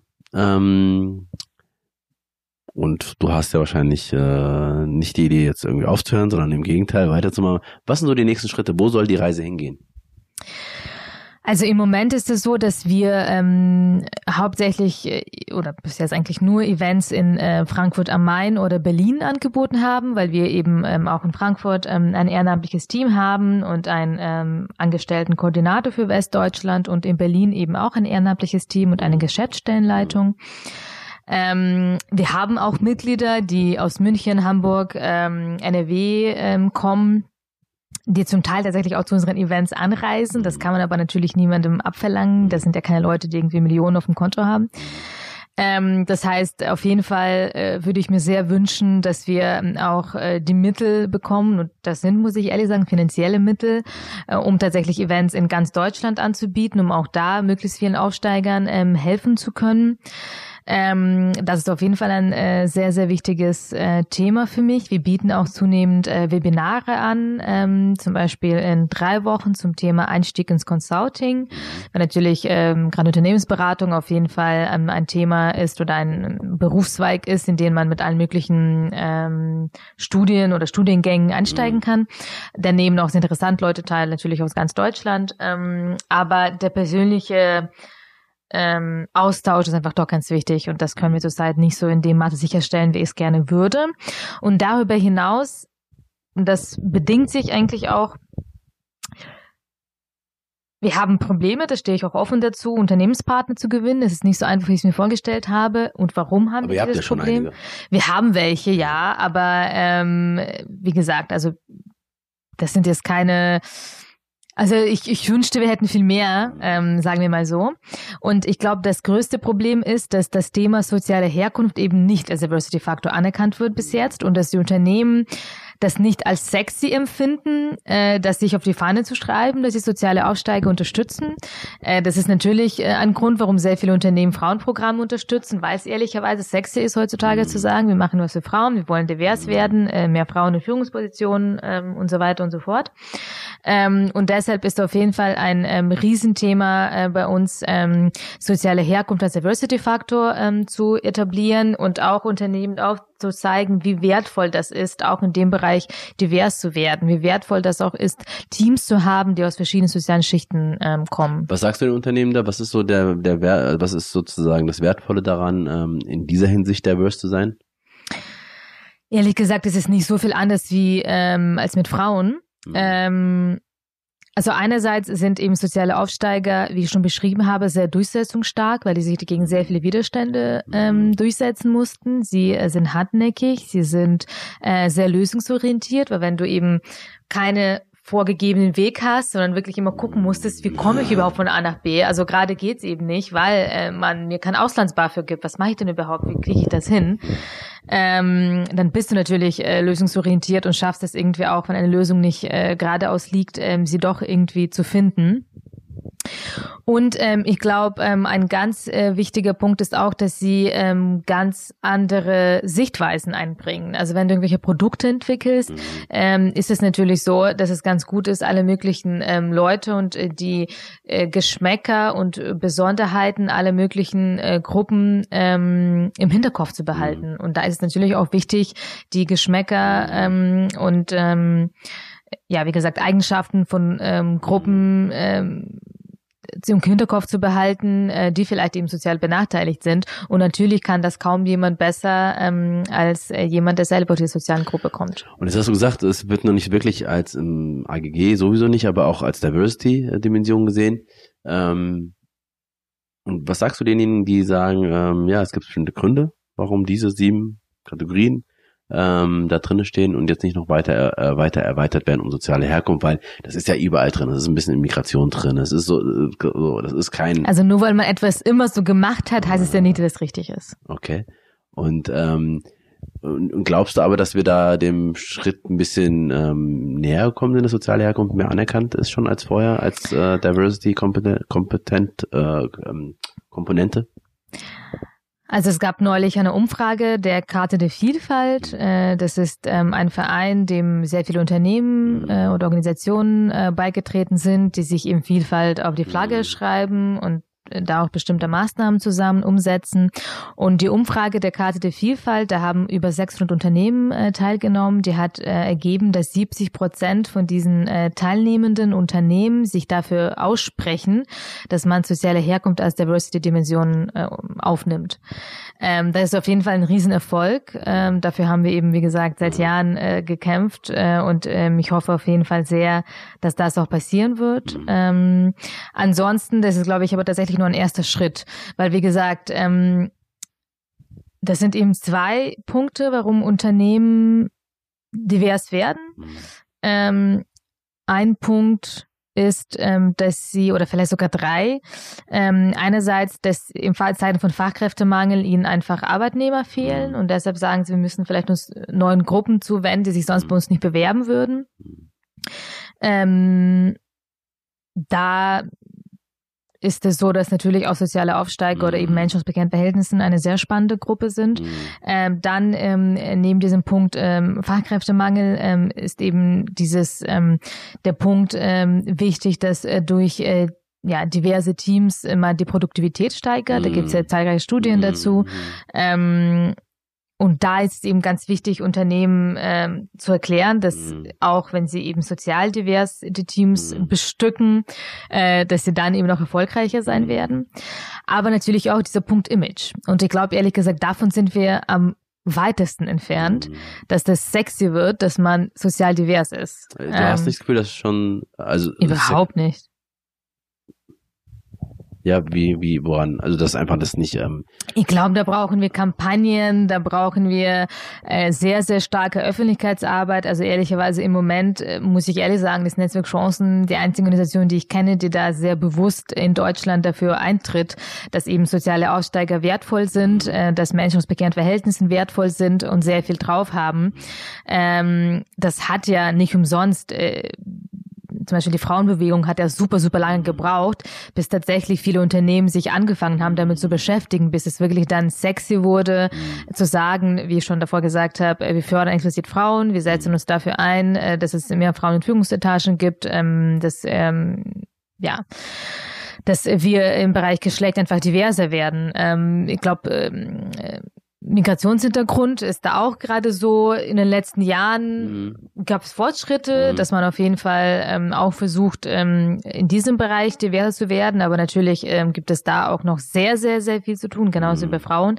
Aber immerhin ich würde sagen, das ist auch schon mittlerweile so ganz sexy, wenn man sagt. Gerade mm. in der Politik sieht man das ja zum Beispiel auch, mm. dass die CDU da auch äh, immer mehr Migranten in ihren Reihen hat. Und äh, das ist bei Unternehmen auch so. Das mm. ist schön, wenn man irgendwie auf einer Leitungsebene jemand hat, der nicht Max mm. Müller heißt. Mm. Ähm, aber der Punkt ist natürlich einerseits, ähm, bei der sozialen Herkunft siehst du das nicht. Das steht nicht auf meine Stirn geschrieben. Also man kann erkennen, dass ich eine Frau bin, wenn man mich sieht. Wenn man meinen Namen liest, kann man sich denken, dass ich vermutlich ähm, einen Migrationshintergrund habe, mhm. aber es steht nirgendwo, was für einen sozialen äh, mhm. Hintergrund ich habe. Das sieht man also nicht, aber es ist auch nicht sexy. Also ich kann mhm. mir, ich glaube, wenn ein Unternehmen sagen würde, ja, wir sind total offen äh, für Menschen aus bekannten Verhältnissen, äh, wäre es derzeit eher so, dass man eher sagen würde, das ist irgendwie schmuddelig, das ist irgendwie so, okay. so so schmutzig. Warum sollte man sich damit beschäftigen? Also Image äh, sozusagen, auch das Image, dass sich das verändert, das ist auch wichtig. Ähm, das ist super wichtig. Mhm. Jetzt ähm, sagen wir mal, wir kommen so langsam zum Ende und ähm, so einer meiner Lieblingsfragen, letztens habe ich auch gestellt, nächstes Jahr sind Bundestagswahlen, aber es kann auch sein, dass die früher sind, man weiß es heutzutage nicht. ähm, aber du stellst dich auf und du wirst Bundeskanzlerin. Was sind die ersten drei Sachen, die du bezogen auf dieses Thema ähm, ja, anders machen würdest? Hm, die Frage hätte sie mir im Vorfeld schicken müssen. Ja, du ähm, beschäftigst dich ja jeden Tag damit. Also irgendwie, das ist ja schon, können ja auch, müssen ja, nicht die großen Gesetze sein. Ja, nee, äh, du, ähm, also wenn du mich heute fragst, würde ich auf jeden Fall sagen, das mehrgliedrige Schulsystem abschaffen. Das äh, Zeug. Das ist, was du sagen würdest, absolut. Äh absolut Riesenpunkt, weil äh, sehr viele Studien dazu gibt. Das war in meinem Fall ehrlicherweise auch so. Ich würde sagen, ich habe bewiesen, dass ich äh, das Zeug habe zu studieren. Ich habe ähm, tatsächlich äh, in meinem äh, Jahrgang äh, im Master als Beste abgeschlossen. Also mir kann niemand erzählen, dass ich hier das Abitur nicht geschafft hätte. Ähm, und wie gesagt, ich wurde auf eine Realschule geschickt nach einem lapidaren Test, äh, der da mal gemacht wurde. Ähm, das mehrgliedrige Schulsystem führt dazu, äh, dass Kinder aus benachteiligten Verhältnissen einfach ausgesiebt werden. Und natürlich ist es so, dass es, äh, wie auch in meinem Fall, es gibt in der Theorie Möglichkeiten, sein Abitur nachzuholen, dann doch irgendwie auch einen zweiten Bildungsweg zu studieren. Aber natürlich ist es auch viel schwerer. Ähm, man macht es einfach unnötig schwer und zwar denen, die es eh schon schwer haben. Und ähm, ich, es gibt kaum ein, ein Land, also ich glaube Österreich noch außer Deutschland, das dieses System hat. Ähm, und es spricht überhaupt nichts dagegen, einfach gute Gesamtschulen zu haben, die aber natürlich individuell fördern. Das muss auf jeden Fall damit einhergehen. Es bringt nichts, einfach alle Kinder zusammen äh, zu würfeln oder einfach einfach große Klassen zu haben, mhm. ähm, wo niemand individuell gefördert wird. Das fehlt meiner Meinung nach an allen unseren Schulen. Selbst an Gymnasien wird nicht genug individuell gefördert. Und ich würde mir einfach wünschen, dass äh, jedes Kind, äh, dass genug Personal da ist, genug Mittel, damit jedes Kind an Schulen oder auch in Kindergärten individuell gefördert werden kann, damit das Kind seine Stärken entfalten kann und auch seine Schwächen ähm, arbeiten kann. Also das Nummer eins, die ähm, ja, Abschaffung der Mehrgliedrigkeit. Ähm, dann auf jeden Fall äh, ja das Kooperationsverbot würde ich auch ähm, abschaffen, beziehungsweise ich bin ein großer Verfechter davon, dass wir ein einheitliches Schulsystem brauchen. Das versteht keiner im Ausland, warum wir hier 16 Systeme haben, die kaum vergleichbar sind. Es kostet Geld. Ähm, und ich finde auch da ganz wichtig, ich komme aus Bayern, ich kenne diese bayerischen ähm, Gepflogenheiten und dass da auch immer gesagt wird, wir wollen doch nicht äh, so ein schlechtes System haben wie in Berlin. Warum wird das immer vorgebracht, verstehe ich überhaupt nicht. Es ist für mich, liegt für mich so auf der Hand, dass man natürlich das beste System nimmt oder dass man ein System schafft, das die besten Eigenschaften aus allen sechs Systemen nimmt. Natürlich würde man sich dann nicht an dem orientieren, was am schlechtesten abschneidet. Ja, mhm. das ist für mich so, liegt für mich so auf der Hand und das mhm. hat einfach auch keinen Grund, wenn man dazu steht, mhm. dass die Systeme auch in manchen Bundesländern viel schlechter sind als in anderen warum wird das zugelassen, dass eben manche Kinder keine so gute Bildung erhalten ja. wie andere in diesem Land? Ähm, das wäre der zweite Punkt. Und der dritte, bei dem bin ich, also habe ich mir jetzt noch keine abschließende Meinung gebildet, aber ehrlicherweise, ich glaube schon, dass wir eine Arbeiterkindquote brauchen. Oh. Ähm, genauso wie bei den Frauen. Ähm, das sind wir immer noch nicht, nicht annähernd äh, da, wo wir sein sollten. Ich glaube überhaupt nicht dran, dass sich die Sachen von sich aus entwickeln werden. Das hat man ja bei dem Thema Frauen sehr oft versucht. Ähm, es funktioniert nicht. Es gibt mehr als genug sehr fähige Frauen und ähm, die Tatsache, dass sie es nicht in Führungspositionen schaffen, hat sicherlich nichts damit zu tun, dass sie es nicht wollen, äh, wie viele behaupten, oder dass sie es einfach nicht drauf haben. Ähm, und genauso ist es eben bei Menschen, die aus verkehrten Verhältnissen kommen wenn man sich anguckt, äh, wer die ähm, Chefs äh, Topmanager sind bei großen DAX-Unternehmen, sind das überwiegende äh, zu sehr, sehr großen Teilen, ich glaube sogar über 90 Prozent äh, Männer, die aus sehr gut bürgerlichen Verhältnissen kommen. Da gibt es eben kaum soziale Aufsteiger. Äh, wenn man sich anschaut, äh, die Wissenschaft anschaut, ähm, dann ist es das so, dass es in Deutschland etwa 400 Elite-Professuren gibt und davon äh, sind lediglich sieben Nicht-Akademiker-Kinder. Ähm, also ich glaube, da führt in meinen Wegen ehrlich oder in meinen Augen auch kein Weg äh, dran vorbei, dass man sich irgendwann auch da in eine Quote wagt, tatsächlich. Das ist ja immer das Thema, wo sozusagen ähm, Quote, ähm, aber es geht ja darum, dass du nochmal deutlich machst, sonst verändert sich wahrscheinlich von alleine nichts ja. und deswegen brauchen wir irgendwelche Instrumente, um das zu verändern. Ich finde es immer ganz nett, das zu probieren. Ich finde, es wurde im Bereich Frauen lang genug probiert. Diese mhm. irgendwelchen freiwilligen Selbstverpflichtungen, mhm. funktioniert halt nicht. Punkt. Mhm. Und das muss man einsehen. Und okay wenn etwas nicht funktioniert, äh, man aber tatsächlich dran glaubt, dass das das Richtige ist, ähm, spricht für mich nichts dagegen, deine Quote einzuführen, weil ich eben nicht glaube, dass es dadurch der Wissenschaft schlecht gehen würde. Ganz im Gegenteil, ich glaube, das würde der Wissenschaft auch ganz gut tun, ähm, äh, wenn auch Menschen da was zu sagen hätten, die aus anderen Verhältnissen kommen und vielleicht auch eine andere Sichtweise auf die Dinge haben. Ja. Und genauso natürlich auch der Wirtschaft. Meine letzte Frage, weil ich mich es also so, du hast ja selber beschrieben, wie du dann ähm, nach deiner Ausbildung und so weiter und dann auch nach dem Realschule da immer so Phasen und dann auch nach also immer wieder nach dem Master in so Phasen warst und du dachtest, scheiße, wie geht's jetzt eigentlich weiter? Ähm, und es gibt ja Menschen, die in so Phasen sind, immer mal wieder, vielleicht jetzt auch gerade, auch die, die zuhören. Ähm, was würdest du, hast vorhin gesagt, was brauchst und so weiter, aber jetzt mal unabhängig davon, was würdest du der Person sagen? Und ich meine, du wahrscheinlich kommst du immer wieder in Situationen, wo sie sagen, ey, ist doch, also keiner will mich und so weiter im Hintergrund und es macht alles keinen Sinn. Ähm, vielleicht Hoffnung aufgegeben. Ähm, da reißt er nicht, da mach einfach mal ein bisschen Soft Skills und so weiter, weil das ist ja eine Verletzung auch und das ist ja ein Gefühl von, ähm, ja, sich nicht äh, wertgeschätzt und gewürdigt und so weiter und alles und man hat zu viel investiert. Was würdest du der Person sagen?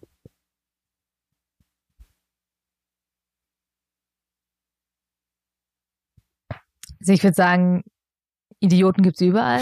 Also setz dich in Ruhe hin. Mhm. Ähm, es gibt überall Menschen, die nichts Gutes wollen. Das darf man auf jeden Fall nicht persönlich nehmen. Ähm, es gibt sehr viele Geschichten auch von sehr berühmten und erfolgreichen Menschen, denen äh, sehr, sehr viele Türen äh, vor der Nase ähm, äh, ja, zugeknallt wurden. Mhm.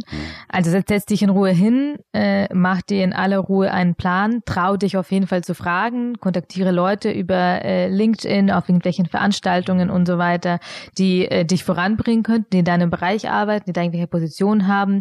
Überleg dir eben gut, was du in diesem Bereich einbringen kannst, was eben deine ganz persönlichen Fähigkeiten sind, was deine Träume, Visionen, mhm. Ideen für diesen Bereich sind äh, kontaktiere diese Leute, bitte sie darum, dass ihr euch mal auf einen Kaffee trefft oder einfach mal telefoniert, mhm.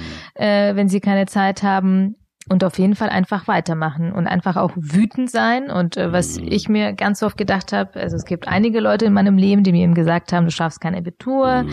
äh, du wirst nie einen guten Job finden, du überschätzt dich. Ich habe mir ehrlich gesagt ganz oft gedacht, den zeige ich es noch. Mhm. Und ich muss sagen, wenn Sie mich jetzt kontaktieren, weil Sie irgendwo bei Zeit Online oder im Handelsblatt ah, oder sonst wo ein ja, Interview von ja, mir gelesen ja. haben, denke ich mir, mhm. interessant. Schön, dass du dich wieder meldest. Ah, vielen Dank dafür. Und ich fand, ähm, also im, das ist ja das in Bewegung bleiben, ne? Also nicht aufgeben, auch mal sagen, läuft nicht, aber am nächsten Tag irgendwie versuchen aufzustehen. Und ich habe ganz viel, du hast vorhin von irgendwie, wie komme ich von A nach B und ähm, so, also deswegen lösungsorientiert hast du es vorhin gesagt. Und da, ich habe also ehrlich gesagt viel zugehört und an mich so ein bisschen äh, gedacht und reflektiert, wo an welchen Stellen und so weiter und kann mich da in vielen wiederfinden. Und ich glaube einfach, dass viele sich auch darin wiederfinden können. Und, und dann denke ich aber, und das stimmt, es ist sozial oder gesellschaftlich eigentlich kein großes Thema, weil vielleicht die Personen, die es zum Thema machen könnten, sind nicht in der Lage, machen sich und so weiter. Umso wertvoller, dass du das gemacht hast und umso wertvoller, dass du dieses Buch oder dass du auch diesen Weg eingeschlagen hast und dann dieses Buch äh, gelesen hast und daran, das, das ist so ein bisschen gerade, wo stille Heldinnen, wo ich denke, wow, dass die einen, die viele haben diese Wut. Aber das dann umzumünzen und anderen 450 und mehr Leuten diese Hoffnung zu geben und zu sagen, ähm, nee, wir machen jetzt was dagegen. Und du hast am Anfang von Thüringen und von AfD und von all dem gesprochen und ich glaube, das braucht es ganz, ganz viel. Anders geht's gar nicht. Soziale Herkunft, aber alle anderen Themen als auch gerade, ähm, den Arsch hochzubekommen und irgendwie was dagegen zu machen. Und deswegen finde ich, bin total gespannt, wie es mit der, mit dir, aber auch mit dem sozialen Unternehmen, nicht mit dem Verein, mit dem sozialen Unternehmen weitergeht, ähm, aber wie es auch mit dem Thema weitergeht, ähm, weil soziale Ungerechtigkeit ist das Thema, ist ja nicht so, dass es scheint morgen abzuschaffen, abgeschafft zu werden. Also müssen wir es als Gesellschaft tun dagegen und ähm, ihr tut einen Teil davon und mal gucken, ob es andere weiter inspiriert. Vielen Dank für das, diesen ganzen Ideen und den Erfahrungen, die du geteilt hast. Gerne, gerne, Fusum. Bis bald.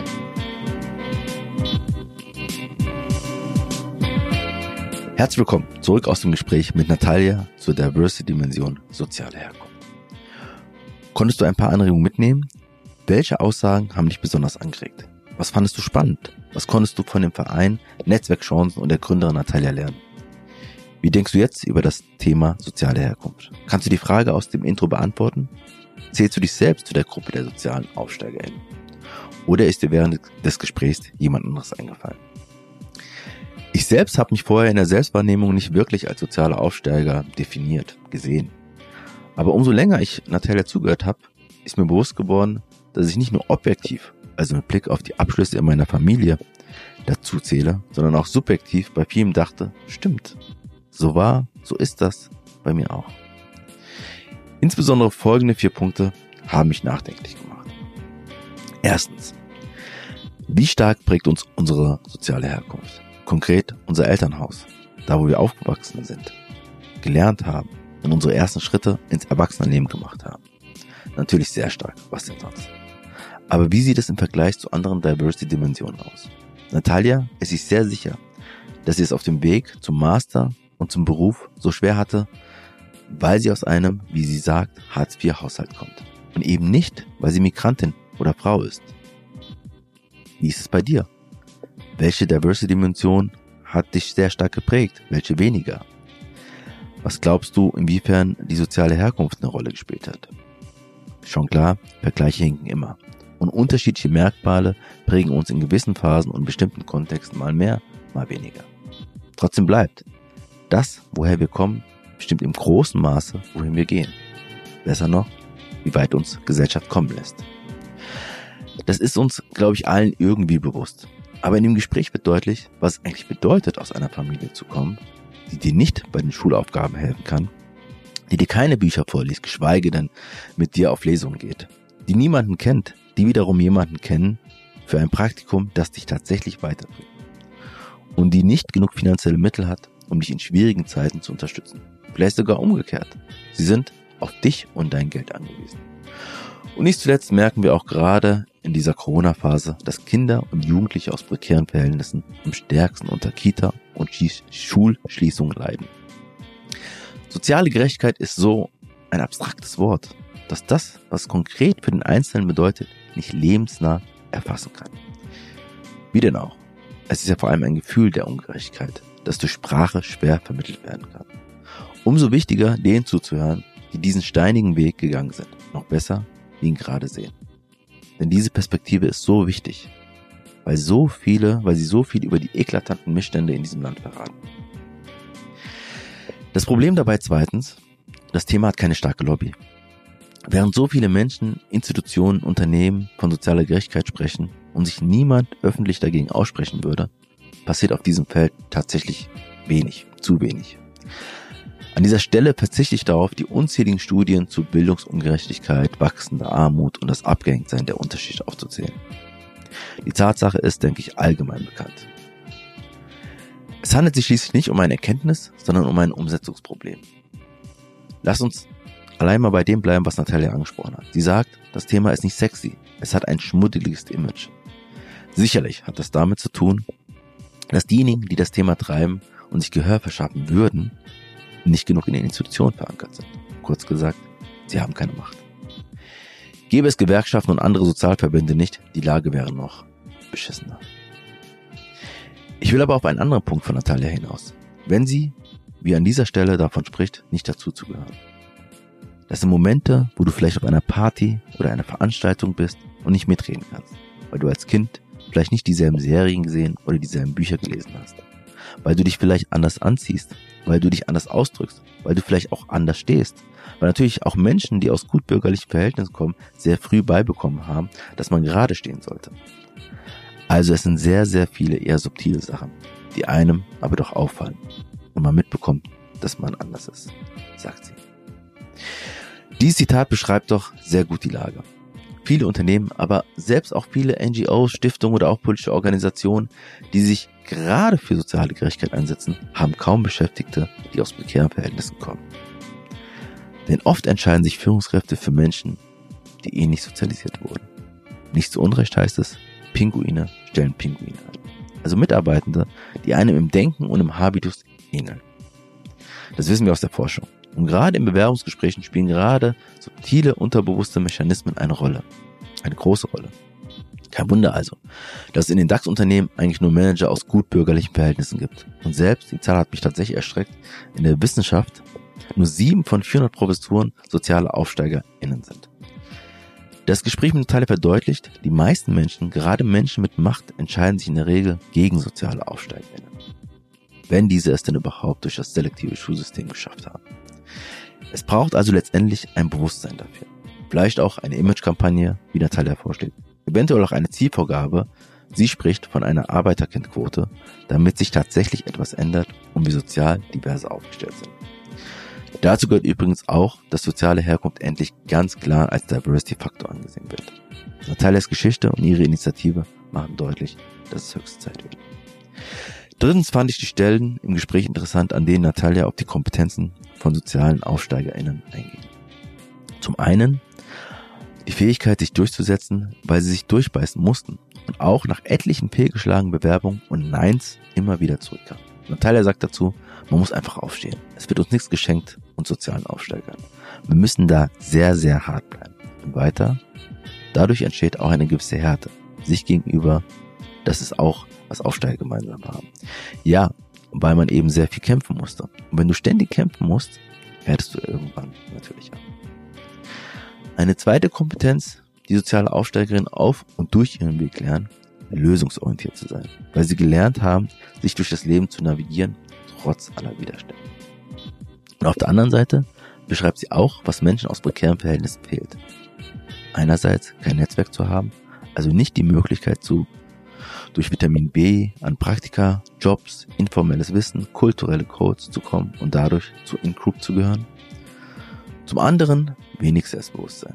Damit ist die Selbstverständlichkeit gemeint, durchs Leben mit dem Gefühl zu gehen, dass man alles schaffen kann oder im Beruf, in Meetings, auf Events oder selbst beim Mittagessen zu wissen, wie man sich zu geben hat, gewisses Wissen zu haben und sich bei bestimmten Themen auszukennen.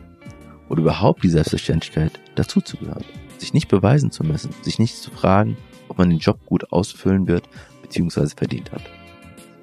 Und drittens macht sie uns auf den Prozess der Entfremdung zum Elternhaus oder vom Elternhaus, den sozialen Aufsteigerinnen gehen, aufmerksam. Damit ist vor allem gemeint, dass die Eltern nicht verstehen, was man überhaupt den ganzen Tag so macht. Auch Fatih hat in Folge 6 davon berichtet und es als zwangsläufigen Prozess beschrieben. Beides finde ich wichtig. Sich auf der einen Seite den Kompetenzen, auf der anderen Seite aber auch dem, was fehlt, fehlen könnte, beziehungsweise welche Entbehrung der soziale Aufstieg bedeutet, bewusst zu sein. Gerade wenn wir an Menschen denken, die den beschwerlichen Weg des Aufstiegs gehen. Und in diesem Zusammenhang finde ich Natalias Appell an diejenigen, die sich gerade in einer Sackgasse befinden, so wichtig. Setz dich in Ruhe hin, mach dir in aller Ruhe einen Plan, überleg dir in jedem Fall gut, was du einbringen kannst, was eben deine ganz persönlichen Fähigkeiten sind, was deine Träume, Ideen, Visionen sind. Kontaktiere diese Leute. Bitte sie darum, sie mal auf einen Café zu treffen oder einfach mal telefonieren, wenn sie keine Zeit haben. Und auf jeden Fall einfach auch weitermachen und auch wütend sein. Ich kann sehr viel mit diesen Tipps anfangen. Nicht nur rückblicken. Gerade in entscheidenden Momenten, wo sich die Frage stellt, wie es überhaupt weitergeht, weitergehen könnte. Ruhe zu bewahren, zu reflektieren, sich auf sich selbst zu fokussieren, ohne den schädlichen und nicht hilfreichen Vergleich mit den anderen zu suchen. Einen Plan entwickeln, den immer wieder anpassen und dann Schritt für Schritt gehen, wissend, dass es den Masterplan nicht gibt. Denn gerade in Zeiten von Corona wissen wir ja, dass auf Sicht fahren die einzig sinnvolle Option ist. Alles andere wird sich fügen. Und vielleicht wird sich im Nachhinein ein roter Faden zu erkennen geben und alles Sinn machen. Das wäre zumindest schön und das würde ich wirklich jedem Menschen, der sich so viel Mühe macht, so viel mehr an Energie reinstecken muss und sich auf den Weg macht, wünschen. Ja, das ist nicht immer leicht. Fühlt sich ungerecht an, was es ja auch ist. Aber es hilft ja nichts, solange Strukturen so sind, wie sie sind. Deshalb finde ich das Wichtigste dabei, in Bewegung zu bleiben und immer wieder aufzustehen, auch wenn es tut. Es hilft ja nichts. Das alles trifft aber wohl auch auf Menschen zu, auf alle Menschen zu, unabhängig von äh, aus welcher sozialen Schicht sie kommen. Neben der eigenen Bewegung, der eigenen Leistung braucht es offensichtlich aber noch etwas anderes, wie mir im Gespräch klar wurde. Und deswegen will ich viertens abschließend auf das Wort Wut zu sprechen kommen. Natalia hat Netzwerk Chancen gegründet, weil sie wütend war. Ich weiß noch, wie ich das Buch in meinem Bett gelesen habe und mich mega aufgeregt habe. Auf jeder Seite. Ich dachte nicht nur, genauso habe ich es erlebt und empfunden, sondern auch, es muss sich einfach etwas ändern. Es darf nicht so bleiben. Die Kraft der Wut kann etwas Tolles, Großes erschaffen. Nicht nur für einen selbst, sondern auch für andere. Wenn man es wie Natalia konstruktiv ummünzt und sich selbst ermächtigt und Missstände, um Missstände anzugehen und zum Besseren zu ändern. So sagt sie, ich will mit meinem Engagement dazu beitragen, dass sich in Deutschland etwas ändert. Als sie sich in Berlin in den ersten Vereinen engagierte, konnte sie ja selbst erleben, wie viel man ehrenamtlich bewegen kann. Und es funktioniert. So wurde sie aktiv, hat von anderen gelernt und sich überlegt, wie sie, sich selbst für etwas einsetzen kann äh, für das sie brennt. Irgendwann war sie an dem Punkt, sich selbst zu trauen, voranzugehen. Der hat sich selbst ermächtigt. Der Hauptauslöser war dabei Wut. Und so kämpft sie auf großartige Weise dafür, dass alle in Deutschland die gleichen Chancen haben sollen, unabhängig von ihrer sozialen Herkunft. Nach dieser jetzt neunten Folge ist mir aufgefallen, dass das bei einigen stillen Heldinnen, die ich in diesem Podcast gesprochen habe, so war. Wut, ein starkes Gefühl der Ungerechtigkeit, die Einsicht, dass Dinge nicht so bleiben können, sich verbessern müssen und man sich selbst als aktiven Teil dessen sieht. Es ist für mich irgendwie überraschend, dass etwas, was gemeinhin als etwas Negatives gesehen wird, so wichtig ist, um die Welt zu einer, zu einer besseren zu machen. Und ich frage mich, wie das bei meinen weiteren Podcast-Gästen sein wird. Und auch, wie das bei dir ist. Ist Wut eigentlich eine treibende Kraft für dich? Frustriert sie dich eher oder aktiviert sie dich? Ich werde das auf jeden Fall weiter im Blick behalten und auch meinen nächsten Gast diese Frage stellen. Und ich würde mich unheimlich freuen, wenn du auch dann wieder reinhörst. Jetzt aber erstmal vielen Dank für deine Zeit und dein Ohr. Ich wünsche dir sehr, dass du gut durch diese Zeit kommst und hoffe, dieser Podcast kann ein ganz klein wenig dazu beitragen, dass das so ist. In der Zwischenzeit sende ich dir Peace, Love and Harmony, dein